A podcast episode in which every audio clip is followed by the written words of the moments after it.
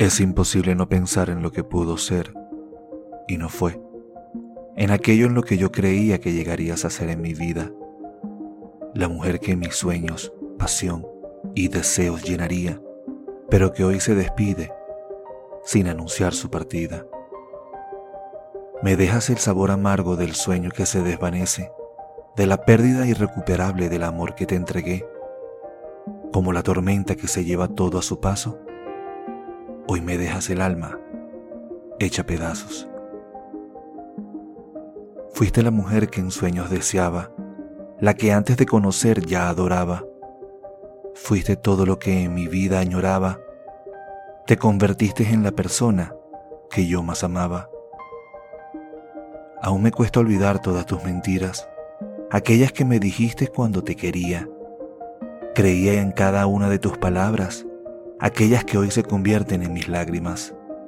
Los amigos que un día tú y yo compartimos, hoy me confiesan su alegría por tu partida, pues sabían que cada día dañabas mi vida, a pesar de que aún hoy sangre por mis heridas.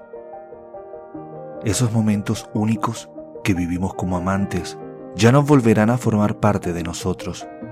Tampoco las canciones que un día cantamos, mucho menos los besos que nos entregamos.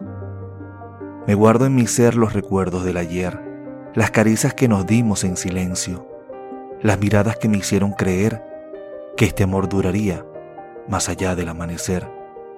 Y quizás en una tarde de otoño me acuerde de ti, también de tus ojos, de tus besos sublimes y de tus antojos, de cómo nos fundimos en uno solo.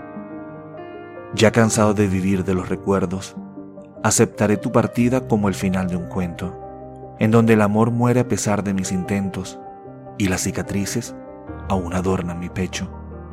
Sé que lo que pudo ser y no fue se queda en mi corazón, como los versos más hermosos que se hicieron canción. Nunca supiste valorar ni corresponder a mi amor, Hoy me despido de ti, sabiendo que me pides perdón.